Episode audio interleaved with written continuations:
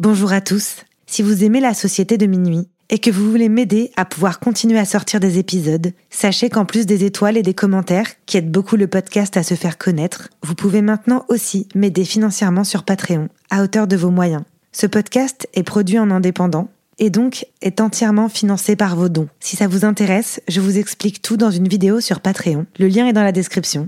Merci beaucoup et bonne écoute. I'm Sandra, and I'm just the professional your small business was looking for. But you didn't hire me because you didn't use LinkedIn jobs. LinkedIn has professionals you can't find anywhere else, including those who aren't actively looking for a new job but might be open to the perfect role, like me. In a given month, over 70% of LinkedIn users don't visit other leading job sites. So if you're not looking on LinkedIn, you'll miss out on great candidates like Sandra. Start hiring professionals like a professional. Post your free job on linkedin.com/people today. Hey, it's Ryan Reynolds, and I'm here with Keith, co star of my upcoming film, If, only in theaters, May 17th. Do you want to tell people the big news? All right, I'll do it. Sign up now and you'll get unlimited for $15 a month in six months of Paramount Plus Essential Plan on us. Mintmobile.com slash switch. Upfront payment of $45 equivalent to $15 per month. Unlimited over 40 gigabytes per month. Face lower speeds. Videos at 480p. Active Mint customers by 531.24 get six months of Paramount Plus Essential Plan. Auto renews after six months. Offer ends May 31st, 2024. Separate Paramount Plus registration required. Terms and conditions apply if rated PG. Imagine the softest sheets you've ever felt. Now imagine them getting even softer over time. That's what you'll feel with Bowl and Branch's organic cotton sheets. In a recent customer survey, 96% replied that Bowl and Branch sheets get softer with every wash. Start getting your best night's sleep in these sheets that get softer and softer for years to come. Try their sheets with a 30-night guarantee. Plus, get 15% off your first order at bowlandbranch.com. Code BUTTERY. Exclusions apply. See site for details. La sucrerie. Podcast. On nous appelle la société de minuit.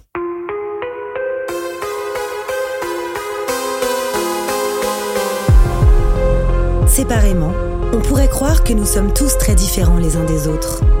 Nos passions, nos vies et nos histoires sont différentes. Nous ne fréquentons pas les mêmes écoles, ni les mêmes quartiers. La seule chose qui nous réunit, c'est d'avoir touché du doigt le surnaturel. Nous avons alors décidé de nous rassembler pour partager nos peurs, nos histoires bizarres et effrayantes. Les uns après les autres, nous reviendrons au cœur de nos angoissants souvenirs, aux frontières du paranormal.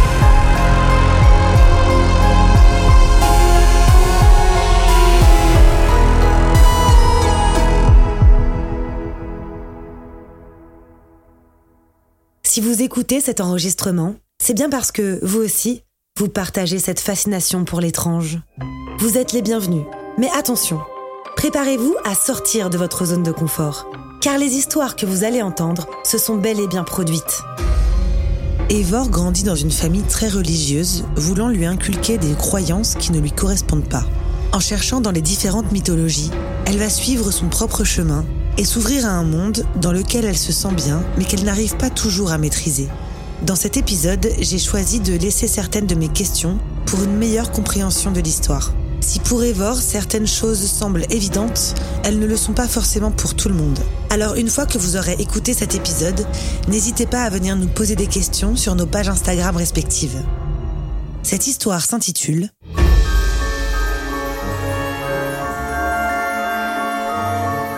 Le prêtre malheureux.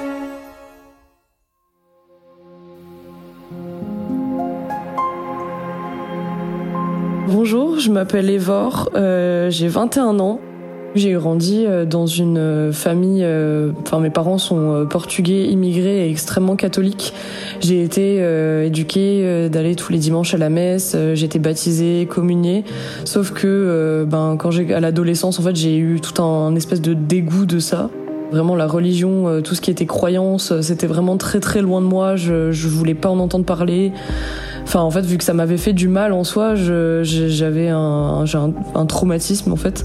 Et du coup, euh, je rationalisais vraiment beaucoup de choses. euh, mais euh, en fait, en soi, j'ai jamais été totalement fermée à tout ce qui était euh, surnaturel entre guillemets. Parce que en fait, euh, c'était pas entre guillemets de l'ordre euh, des religions principales en fait qu'on connaît. Et euh, c'est des choses qui sont plus euh, de l'ordre de comment dire des anciennes croyances, des mythologies et tout ça. ça, ça m'avait toujours intéressé. Mais par contre, la religion, c'était c'était non, non, non. Depuis que j'étais enfant, en fait, mes parents et du coup, à travers mes parents, euh, la religion, parce qu'ils ont été éduqués comme ça, euh, enfin, dans vraiment au Portugal, les années 60-70, euh, c'est vraiment, même encore maintenant, c'est extrêmement catholique.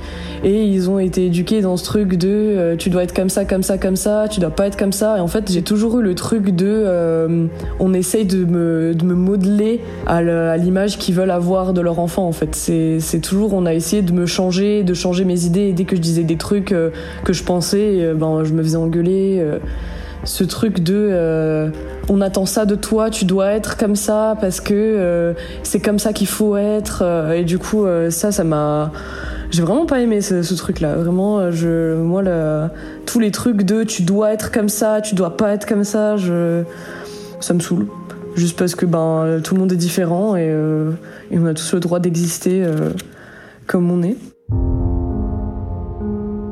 Depuis que je suis enfant, en fait, euh, j'ai fait face à des expériences pas très euh, rationnelles euh, et pas très explicables.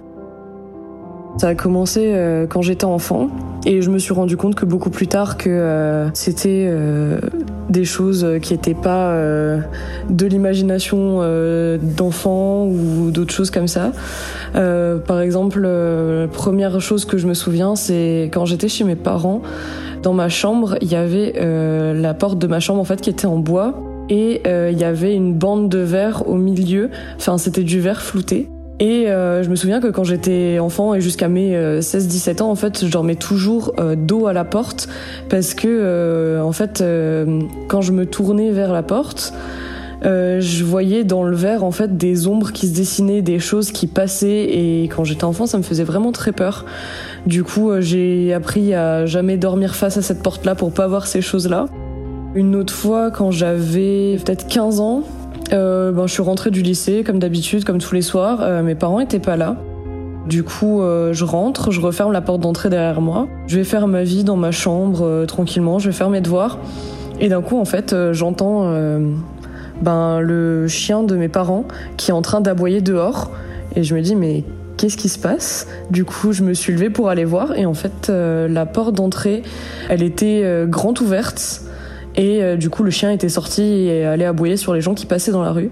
Et euh, en fait, j'ai rationalisé en me disant euh, non, bon, j'ai dû mal fermer la porte, ou il y a dû avoir un coup de vent, ou je sais pas, la porte elle a dû s'ouvrir. Sauf qu'en fait, ben, dans ma tête, je me souvenais très bien en fait d'avoir fermé la porte à clé.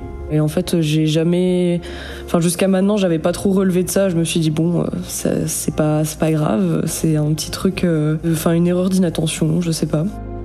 C'est les seules petites choses qui m'est arrivé quand j'étais vraiment enfant, euh, jusqu'à euh, en fait que je, prenne mon premier appartement du coup.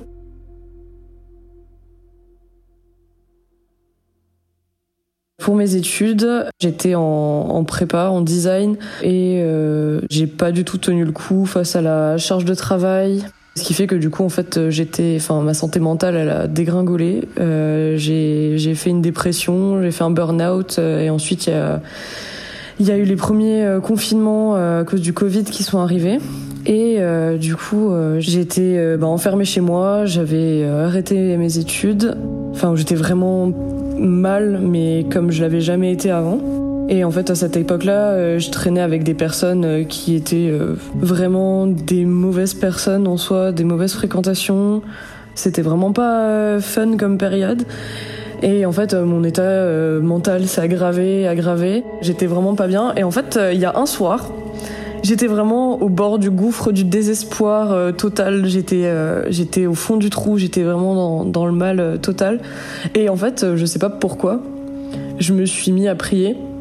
Je, je sais pas pourquoi, je sais pas d'où c'est sorti, mais j'étais en mode ben je vais prier. Et j'ai regardé le ciel comme ça et je me suis dit s'il y a quelqu'un, s'il y a quelque chose qui m'entend, qui peut m'aider, envoyez-moi des corbeaux. Et je, je sais pas pourquoi, je sais pas d'où c'est sorti, c'est sorti comme ça. C'était euh, envoyez-moi des corbeaux. Et du coup, après, bon, ça passe. Euh, quelques jours plus tard, à un moment, j'avais fait une nuit blanche. il était, je suis à 8 h du matin. Je suis allée, je suis allée dans mon jardin. je me suis posée parce qu'il faisait un peu beau. Ça faisait peut-être une demi-heure que j'étais là. Et d'un coup, je vois une dizaine de corbeaux qui arrivent et qui se posent tous sur euh, l'arbre. Bah, en fait, j'étais en dessous d'un arbre et ils se posent tous sur l'arbre au-dessus de moi et ils me fixent pendant 10 minutes sans bouger. Et d'un coup, ils partent tous en même temps. Et là, en fait, je sais pas pourquoi j'ai eu le déclic de ma vie parce que en fait à l'époque vu que ben, la dépression euh, tous les trucs là euh, fait que j'étais accro aux médicaments j'étais euh, je buvais beaucoup d'alcool en plus. Et en fait à partir de ce moment là du jour au lendemain j'ai pris tous mes médocs j'ai pris toutes mes bouteilles j'ai tout balancé à la poubelle. Et je me suis dit là maintenant ça va changer. Du coup j'ai commencé à m'intéresser à plein de choses j'ai commencé à méditer, j'ai commencé à m'intéresser à ressentir les énergies de la nature, surtout, enfin de la terre, les arbres, les plantes, euh, plein de trucs comme ça. Et euh, je m'intéressais du coup euh, de plus en plus aux mythologies. Et j'ai un peu épluché les trucs. mythologie grecque, je connaissais, ça m'attire pas tant que ça. j'avais regardé la mythologie égyptienne, j'avais regardé la mythologie japonaise. Et là, j'arrive sur la mythologie nordique je commence à lire des trucs et à regarder des vidéos. Et en fait, euh, c'était très bizarre comme sentiment parce que j'en avais quasi jamais entendu parler à part euh, les trucs des Avengers, euh, Thor, Odin. Enfin, je connaissais les noms des dieux, mais pas plus que ça. Et en fait, à ce moment-là, je lisais des trucs, je lisais les, enfin, du coup, les sagas, c'est les, les histoires mythologiques. En fait, c'était très bizarre parce que j'avais jamais lu ça, mais en même temps, j'avais l'impression de déjà connaître euh, ce que je lisais. En fait, je pense que, dans ma tête, c'était surtout un sentiment de, c'est un truc qui était enfoui extrêmement profond et que plus je lisais, plus ça se réveillait. Et euh, je me disais, euh, mais c'est trop bizarre. Et du coup, j'ai commencé à enfin, me documenter de plus en plus, de plus en plus. Et en fait, ouais, j'avais déjà l'impression de tout connaître et c'était vraiment un sentiment très bizarre. En fait, ça, c'est vraiment le, le moment et l'époque de la période de ma vie où il y a tout qui s'est mis en marche et qui s'est réveillé. Ensuite, du coup, ben, je continue, je fais mes méditations, je commence à bah, prier euh, des divinités euh, qui m'intéressaient, entre guillemets, enfin, qui me correspondaient et qui m'attiraient un peu plus. Un soir, euh, j'étais juste assise dans mon salon en train de regarder la télé tranquille et en fait dans le coin de mon œil, enfin dans ma vision périphérique, je vois une petite source de lumière, enfin comme une petite paillette en fait, une petite boule lumineuse qui fait, euh, qui bouge très vite et qui fait des allers-retours. Et en fait, dès que je tourne la tête pour regarder, elle y est plus. Et là, ça fait ça pendant 10 minutes. Je suis là, je vois le truc, je tourne la tête, il est pas là. Et euh, bon, du coup, à ce moment-là, je me dis bon, allez, c'est parti, c'est mon heure. Euh, on va commencer. j'ai pris mon pendule, je suis allée dans le coin et j'ai commencé à poser des questions. J'ai commencé à à demander euh, est-ce que enfin qu'est-ce que c'est? Et là au fur et à mesure des questions du coup je découvre que c'est euh, ben une personne enfin l'âme d'une personne du coup qui est en fait dans un espèce d'entre-deux euh, coincé entre ben deux les deux mondes qui arrivent pas à, à, sortir de là et au fur et à mesure des questions, je demande si c'est quelqu'un que je connais. Du coup, oui, c'était une personne que j'ai connue depuis que j'étais enfant. Une dame qui était décédée un ou deux mois avant. Et là, d'un coup, en fait, je me souviens d'une euh, une personne âgée chez qui ma mère allait faire euh, du ménage, euh, du coup, pendant des années. Et à chaque fois, elle m'emmenait avec elle. Et c'est une dame que j'aimais beaucoup. Et ma mère m'avait appris son décès un ou deux mois avant. Et là, en fait, au moment où je dis son nom, il y a un sentiment, mais un truc qui me traverse et en fait je m'effondre en larmes par terre mais c'était incontrôlable en fait ça m'a mis dans un dans un, état de, de, tristesse. Enfin, en fait, je sais pas si c'était de la tristesse, j'arrive même pas à décrire. Et après, du coup, je repose des questions et en fait, euh, elle me dit que euh, elle est coincée et que euh, elle a été voir plein de gens et que je suis la seule personne qui a ressenti sa présence en fait et qui peut l'aider. Et j'étais là, bon ben, ok.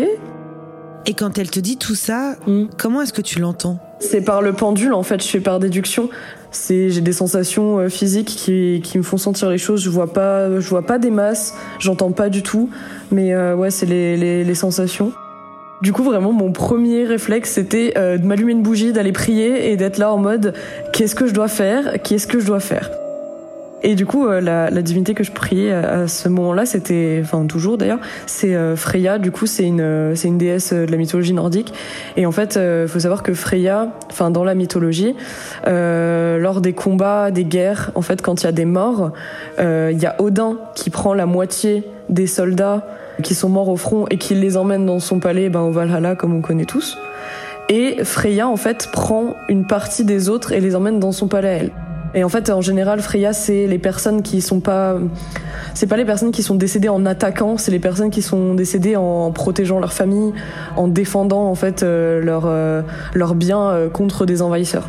Et du coup, je me suis dit bon ben, je vais voir, c'est la seule chose que je peux faire. Du coup, j'étais dans un état pas possible. J'étais là, Freya, s'il te plaît, est-ce que tu peux accueillir Madame parce que je sais pas quoi faire, je sais pas comment on fait. Et en fait, au bout d'un moment bah en fait, je l'ai senti partir. Je sais pas comment. Je, je. C'est comme s'il y avait un, une pression ou comme si en fait l'atmosphère, l'atmosphère elle s'allégeait vraiment beaucoup d'un coup. Il y avait un sentiment paisible et je l'ai senti partir. Et là, du coup, ben comme d'hab, encore une fois, crise de larmes. J'étais pas bien, euh, tout le bordel. Et est-ce que à ce moment-là, pour toi, c'est une preuve que ce genre de choses existe? En fait, qu'est-ce qui se passe dans ta tête? Bah en soi en fait j'avais déjà j'avais déjà concilié le fait que ce genre de choses existait. Euh, enfin j'ai jamais été fermée. En fait j'ai plus été fermée aux, euh, trucs religieux vraiment. Jésus qui marche sur l'eau, euh, tout ça j'ai plus été fermée à ça parce que bah on m'a essayé de m'endoctriner avec entre guillemets. Que par contre des anciennes croyances et des choses comme ça j'ai ça j'ai toujours un peu cru mais après bon je me suis dit je l'ai pas senti mais je j'étais pas du tout en mode oui la science elle peut pas expliquer du coup ça existe pas. J'ai jamais été dans cette optique-là parce que je me suis toujours dit que les humains euh, cherchaient trop à, tout prouver alors que des fois il n'y a pas besoin. Et il faut juste euh, concilier le fait que les choses existent sans qu'on puisse les expliquer et juste vivre avec en fait. Mais bon, ça a l'air trop compliqué pour la plupart des gens. Après, bon, du coup, j'ai eu la deuxième euh, grosse expérience, enfin une des plus grosses expériences. C'était pendant la, deuxième partie du premier confinement, c'était vers euh, le mois d'avril-mai, il me semble, celle-là. Et l'autre, c'était vraiment au début, euh, c'était, enfin, peut-être un mois, un mois avant.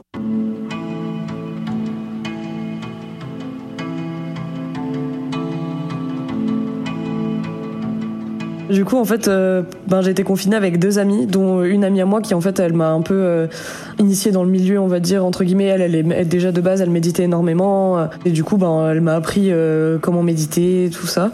Et il y avait une autre amie à moi qui, elle aussi, qui est pas mal dans ces choses-là.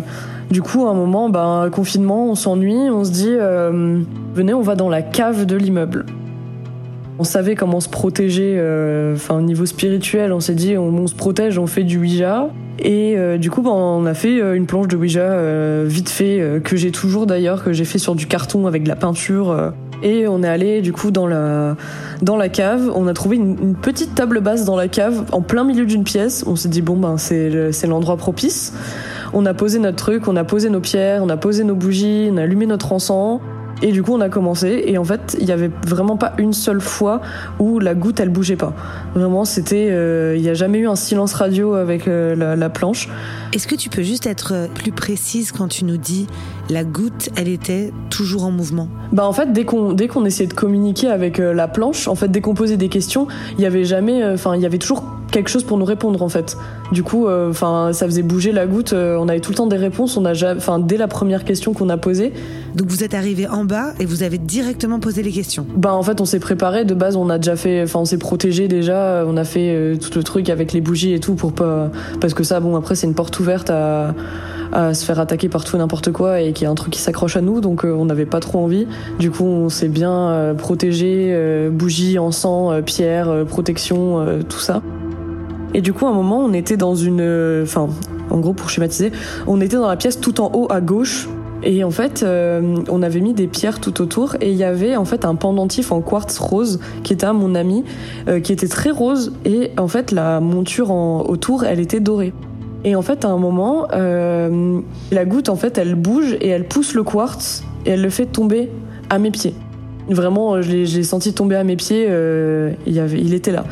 Et du coup, euh, cinq minutes plus tard, on ferme le truc, on c'est fini. Et là, je regarde et il y a plus de quartz. Du coup, on a essayé de refouiller toute la cave avec mes potes et le pendentif, il avait disparu, mais total. Ça, du coup, c'était pendant la, deuxième partie du confinement. Et là, euh, en plein été, il me semble, c'était au mois de juillet ou au mois d'août, j'étais dans le jardin et d'un coup, il y a un truc qui me revient et qui me dit euh, le quartz, euh, pendentif en quartz rose de, ma pote dans, dans la cave. Et là, je les regarde, elles étaient là, je leur ai dit bon, on va dans la cave tout de suite, il faut qu'on aille chercher le truc, je, je sens qu'il faut qu'on aille le chercher. Et du coup, bah, cette fois-ci, j'y vais avec mon pendule. Et le pendule, il m'amène vraiment à la pièce qui du coup est en contrebas, totalement à l'opposé de où on a perdu, enfin de où le, le, pendentif avait disparu. Du coup, euh, enfin, il fait tourner en rond là-dedans dans la pièce pendant 20 minutes. Et je regardais bien avec mon flash partout pour voir s'il était et tout. Il n'était pas. Et là, d'un coup, je regarde juste à mes pieds et il était vraiment, enfin, comme s'il avait émergé de la terre et qu'il était venu entre mes deux pieds, quoi. Et en fait, à ce moment-là, je le prends et je vois qu'il a complètement changé de couleur. Il était presque devenu euh, opaque blanc, un tout petit peu rosé, mais de base, il était vraiment très rose. Et en fait, la monture euh, qui était dorée autour, elle était, enfin, du coup, elle était juste argentée, elle était plus dorée du tout. Et là, du coup, ben, je le redonne à mon ami. J'ai dit bon, j'ai retrouvé ton, ton truc et tout. Et en fait, euh, bizarrement, il avait vraiment, enfin, je ressentais une bonne énergie de, de... Oui, comme si ça s'était rempli de bonnes vibrations et que c'était devenu une sorte de porte-bonheur. Ouais.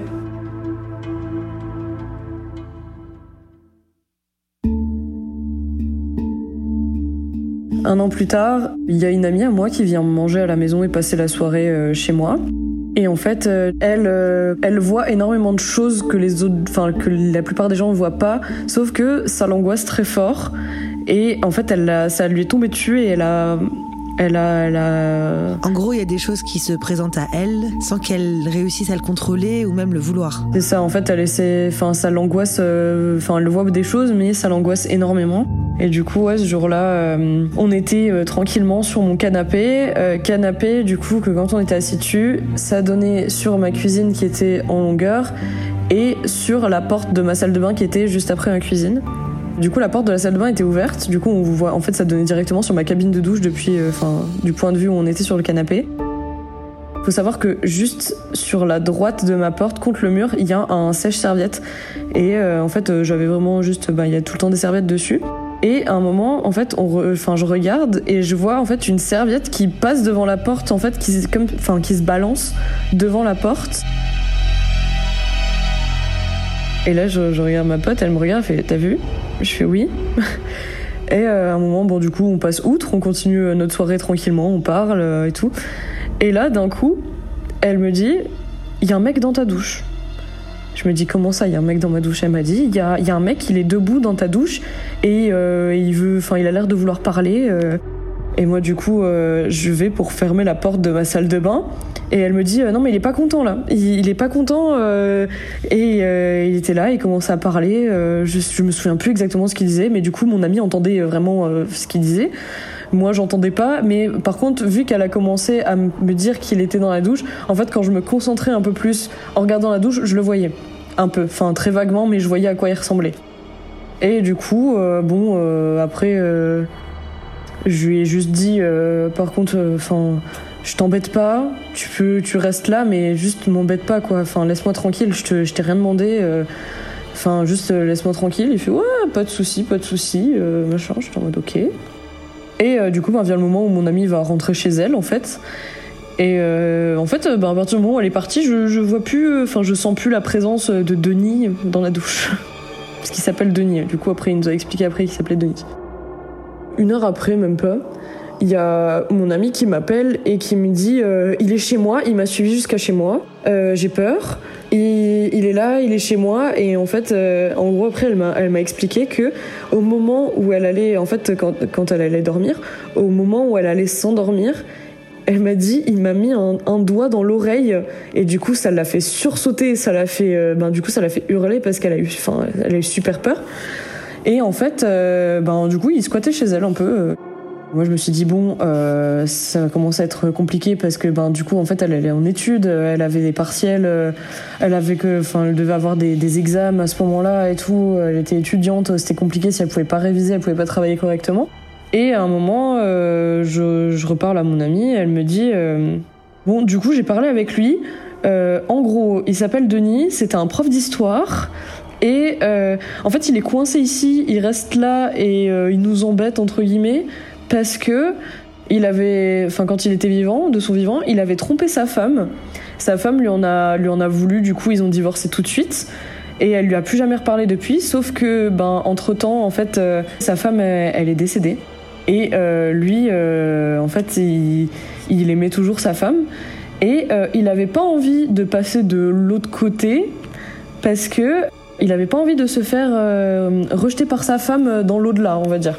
Du coup, il était juste là et il restait là et il nous embêtait. Euh, et en fait, surtout, il testait mon amie parce que vu qu'en fait, elle avait peur de ce genre de choses. En fait, la peur, ça attire beaucoup de choses.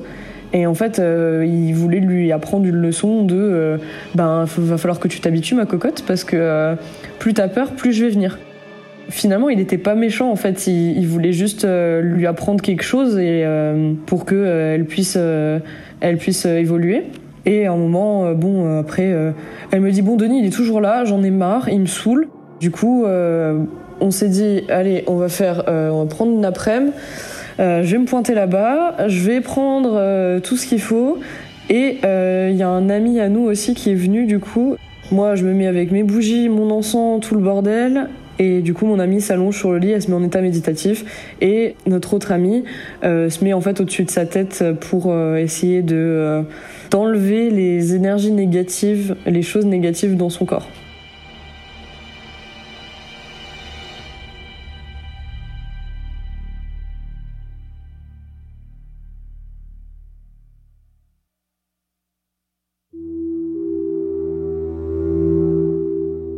C'était long quand même parce que, ben, en fait, quand je fais face à ce genre de situation, j'arrive à, comment dire, à ouvrir un portail euh, comme un espèce de pont en fait entre les mondes et euh, du coup pour faire passer les, les, les, âmes qui sont coincées ici. Et du coup, bon, euh, c'est compliqué, c'est fatigant. Et en fait, ben, le Denis, il voulait pas y aller. Et euh, au bout d'un moment, euh, j'ai dû, euh, j'ai dû le raisonner pendant une demi-heure, être là en mode mais Denis, tu peux pas rester là. tu seras mieux là-bas, t'inquiète pas. Dans tous les cas, ta femme, elle va bien te pardonner. De toute façon, tu pourras t'expliquer avec elle parce que t'as pas eu le temps de le faire. J'ai vraiment, j'ai discuté avec lui pendant 30 minutes et au bout d'un moment, il s'est dit bon bah d'accord. Et du coup, il est passé et après plus rien. Du coup, ça s'était fait, première chose. Et en fait, euh, en découvrant la. Enfin, en me rendant compte qu'il y avait Denis dans ma salle de bain, je me suis rendu compte après qu'il y avait trois autres personnes dans ma salle de bain que j'avais pas vues depuis là. Euh, du coup, il y avait une vieille dame, euh, une vieille dame en pantoufles, chemise de nuit, peignoir. Il y avait un vieux monsieur en costume et il y avait un jeune homme de la vingtaine, mais qui était habillé vraiment euh, en mode Peaky Blinders euh, les années euh, début 1900 quoi. Et bon, moi, du coup, je me dis bon, ben, on va pratiquer maintenant parce que bon, enfin, maintenant qu'il y en a un qui est parti, autant que les autres ils s'en aillent aussi parce que la vieille dame, ça se voyait qu'elle était, elle en avait marre d'être là, elle était, elle était saoulée. Du coup, bon, bah pareil, je suis là, j'ouvre mon petit portail dans la, dans la porte de ma salle de bain. Euh, la, petite dame, elle passe directement, elle, elle a pas eu d'hésitation parce que ça se voyait qu'elle en avait marre d'être là et que ça devait faire un, bon moment qu'elle était là. Euh, le jeune homme pareil et, euh, et le vieux monsieur il m'a enfin il m'a fait rire un peu parce que il est vraiment enfin il, paniquait un petit peu avant de se lancer avant de passer. Il a vraiment juste regardé au ciel il a fait un signe de croix et il est parti. Et vraiment ça m'a fait ce truc là ça m'a fait un petit je sais pas c'était c'était c'était rigolo et euh, ouais, bon, du coup, voilà, tous ceux-là sont partis. Le truc du, du portail, c'était vachement instinctif. En fait, c'est juste, je, je, me suis dit, il faut que les gens y passent. En fait, je me visualise un passage entre les deux. Et il faut que les personnes passent par là. Le truc le plus important, en fait, dans les pratiques euh, spirituelles, on va dire, c'est vraiment basé sur la, la visualisation, en fait. Et du coup, ben, logiquement, le premier truc qui s'est ouvert, c'est un espèce de, de, truc de portail de lumière dans une porte. Et quand je me suis dit, bon, euh, bon ok, bon, c'est bon, quoi. Parce que, enfin, en fait, c'est vraiment de la visualisation et. En fait, tu t'aides beaucoup de la visualisation. Ouais, ouais, parce que sans la visualisation, enfin, je peux pas faire grand chose, honnêtement. Euh. C'est ça qui fait tout.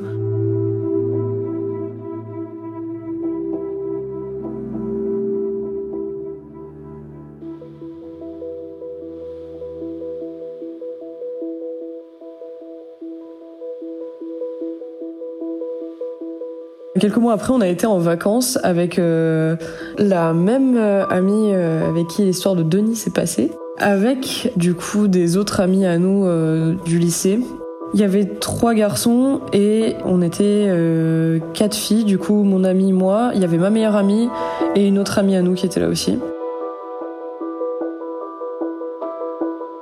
On va dans le sud, dans un petit village qui s'appelle euh, Saint-Maximin-la-Sainte-Baume. Et euh, du coup, on a une petite maison, on a une piscine, c'est cool. c'est vachement, c'est vachement vieux comme village. Et à un moment, euh, en fait, on s'est dit euh, le soir, euh, bon bah on va sortir dans le village. On n'y a pas été encore. comme ça, on va visiter. Et en fait, dans ce village-là, il y a une abbaye, une très très vieille abbaye, avec le tombeau d'une sainte à l'intérieur. Et du coup, on se dit bon bah l'abbaye, ça a l'air sympa, on peut aller regarder et tout. Et en fait, j'aime bien regarder, enfin aller voir des, lieux très anciens qui ont beaucoup d'histoire, euh, des vieilles bâtisses, parce qu'en fait, j'aime bien sentir les énergies qu'il y a à l'intérieur et euh, potentiellement euh, avoir une idée de ce qui a pu se passer comme chose à l'intérieur aussi. Du coup, je me dis, il y a une vieille abbaye qui date du Moyen Âge, euh, bon, on va y aller.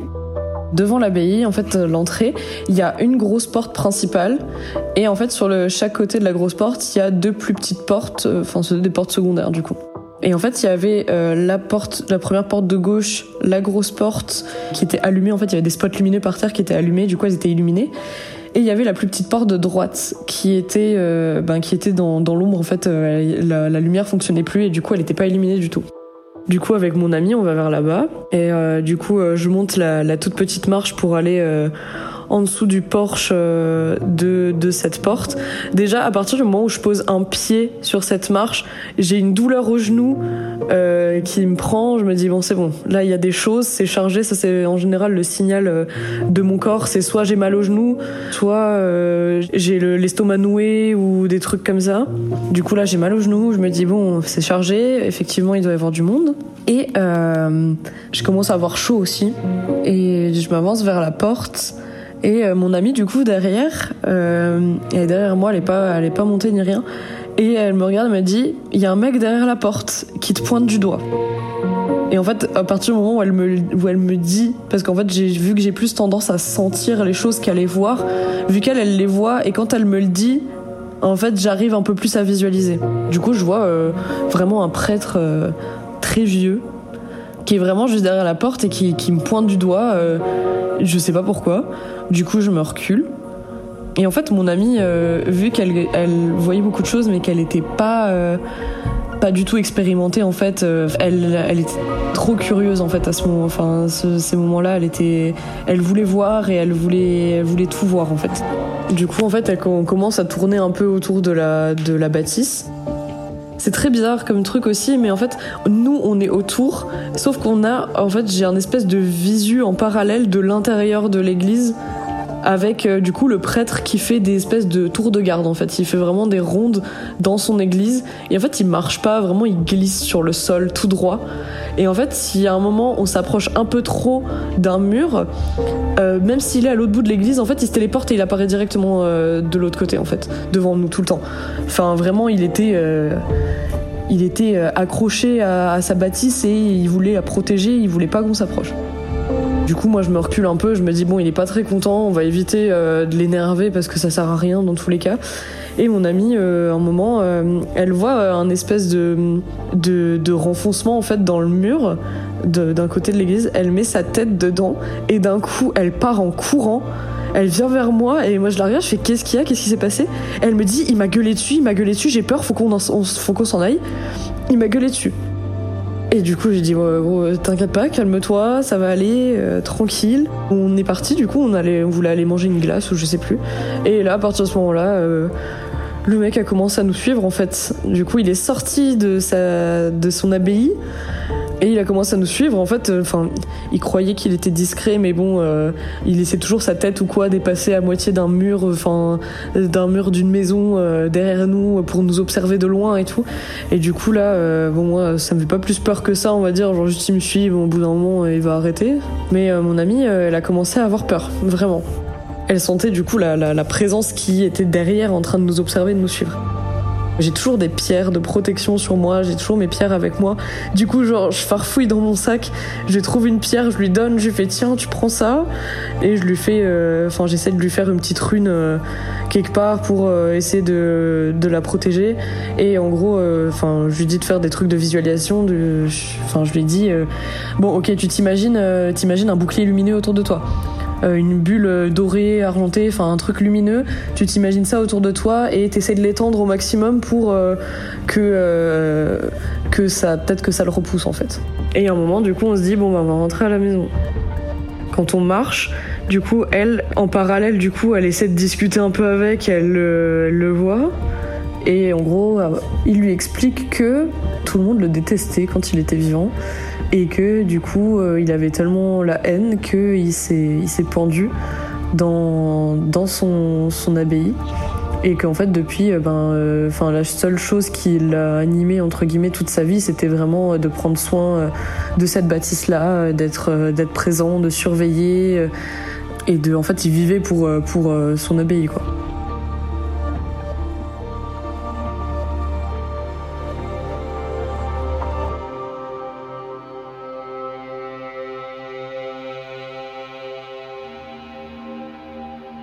À un moment, mon amie, euh, elle essaye de lui envoyer un peu d'amour euh, énergétiquement parlant, je sais pas comment dire. Et en fait, lui, vraiment, il s'écarte et il fait vraiment une tête de dégoût. Il était là en mode Ah, non Parce qu'il était, il était ben, du coup, vu qu'en fait, il a eu une vie. Euh, ben, une vie triste en fait parce que personne l'aimait et tout, il était vraiment très très aigri quoi. Et euh, bon, bah, mon ami euh, et moi, on marche pour rentrer, on est encore sur le chemin. Elle se revisualise devant l'église, avec le prêtre qui est devant l'église, et en fait, euh, qui était vachement plus menaçant qu'avant. Et en fait, elle se visualise en fait en train de le pousser extrêmement fort. En fait, il est projeté sur ben, totalement en arrière. Et en fait, au moment où il va s'écraser en fait contre les portes de l'église, les portes elles s'ouvrent, elles se referment directement derrière lui. Et elle m'a dit ça, elle m'a dit ouais j'ai visualisé ça, est-ce que c'est bien et tout? Je suis en mode bah, ça, ça a l'air, enfin en soi ça l'a remis un peu à sa place, enfin où il, où il était de base, mais je sais pas. Et là on arrive à la maison, je lui ai dit par contre là, dès qu'on arrive, euh, on se met dans une chambre, on allume un bâton d'encens et on fait un truc parce qu'il faut que, faut absolument pas que ce truc il reste accroché à toi parce que sinon ça va être une catastrophe. Du coup, euh, je vais essayer euh, de d'enlever les, mauvais trucs qu'il a pu qu'il a pu mettre. Et là, du coup, j'embarque mes deux autres amis qui connaissent rien du tout de ça vraiment, mais que dalle je les embarque avec moi. Euh, je leur dis bon bah il y en a une qui tient une tasse et l'autre euh, qui tient le bâton d'encens. Euh. Attends mais elles étaient où ces amies? Elles étaient avec nous. En fait ils étaient tous avec nous. On était tous ensemble dehors en fait. Ah ok. Et nous ils nous voyaient, nous ils nous voyaient en train de faire notre truc, en train de, de paniquer un peu. Et enfin. Ah non, c'était vraiment en public. C'était, il y avait des, il y avait plein de gens dans la rue et tout, et nous on était là en train de paniquer. Il y avait vraiment plein, plein de monde, enfin dans, dans la rue et tout. Plus vos deux amis sceptiques. Enfin non, elles sont pas sceptiques, c'est juste qu'elles y connaissent rien du tout, elles ont jamais eu enfin faire face à ça. C'était les garçons qui étaient sceptiques et eux par contre ils nous ont voulu après. Et du coup, ouais, on va dans la chambre et je dis à ma meilleure amie, bon tiens, tu prends le bâton d'encens, tu l'allumes.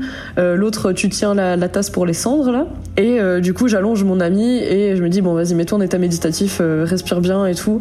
Et en fait, euh, enfin, j'avais déjà fait un peu entre guillemets des, des soins. Enfin, je sais pas si c'est du magnétisme, mais des soins un peu énergétiques euh, pour euh, juste refaire circuler, voir où il y a des blocages énergétiques dans le corps des gens. Enfin, j'essaie de le faire. Euh, j'en ai déjà, fait un peu sur mes amis quand ils avaient mal au crâne ou qu'ils avaient des trucs qui étaient coincés. Et du coup, je me suis mis du coup avec les mains au-dessus de mon ami. Et en fait, le truc que je fais, c'est que j'essaie d'être en fait, en gros, les mauvaises énergies qu'il y a dans le corps des gens, je les visualise sous des, comme une espèce de fumée noire et en fait, du coup, avec mes mains, j'aspire ces, énergies dans mes mains et je les relâche en fait. Enfin, je les, je les, je les, oui, je les relâche dans l'air en fait, pour pas que ça, que moi je les aspire et que juste elles restent, euh, elles restent en moi. Du coup, j'essaie de faire ça, j'essaie de faire plein de trucs et en fait, il y a rien qui y fait. Je sais pas pourquoi j'arrive à rien du tout. Et en fait, à ce moment-là, je me suis dit, là, j'arrive à rien. Ma pote est potentiellement en danger euh, avec ce, ce prêtre là.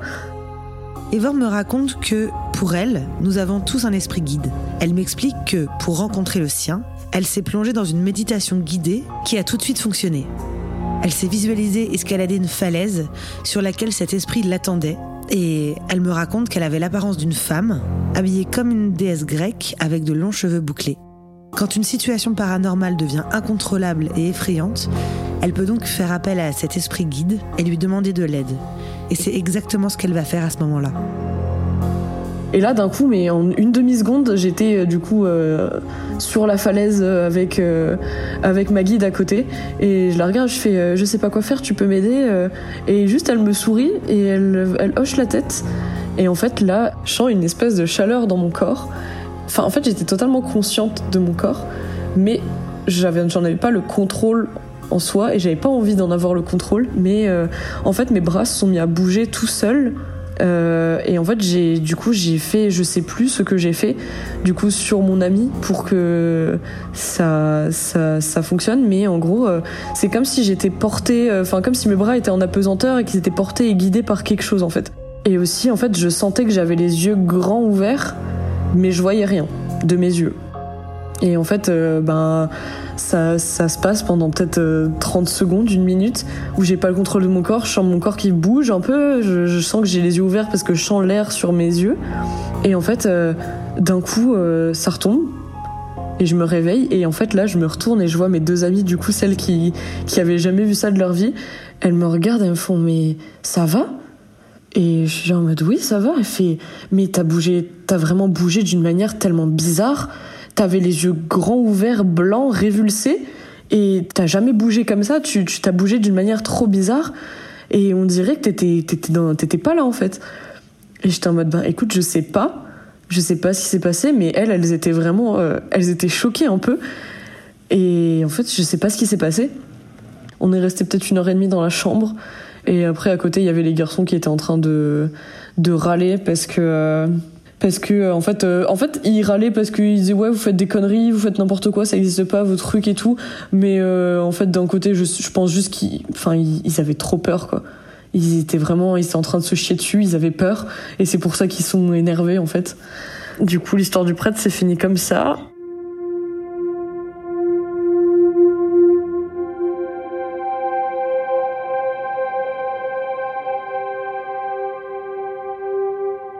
Moi, j'ai toujours eu un truc de me dire, après la mort, bah en fait, il y a ce que chaque personne pense qu'il y a.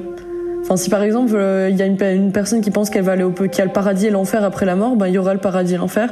S'il y a une personne qui pense que juste elle va être réincarnée, ben elle sera réincarnée. S'il y en a une autre qui pense qu'il y a rien, ben il y aura rien. Je pense que c'est vraiment propre à chacun en fait.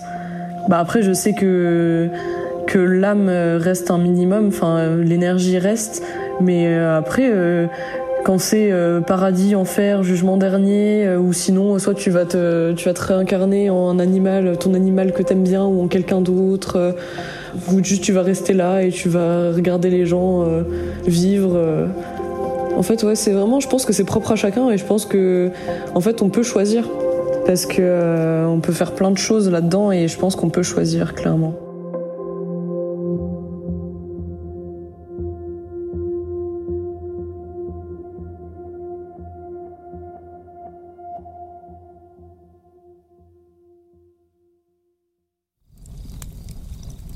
Vous êtes maintenant arrivé au bout de cette histoire. Avant de partir, venez me dire ce que vous en avez pensé en laissant un commentaire sur votre plateforme d'écoute préférée ou sur Instagram. Et n'oubliez pas, si vous aussi, vous avez le courage de vous plonger dans vos souvenirs les plus étranges, prenez contact avec moi, venez me raconter vos histoires, et vous ferez vous aussi partie de la Société de Minuit.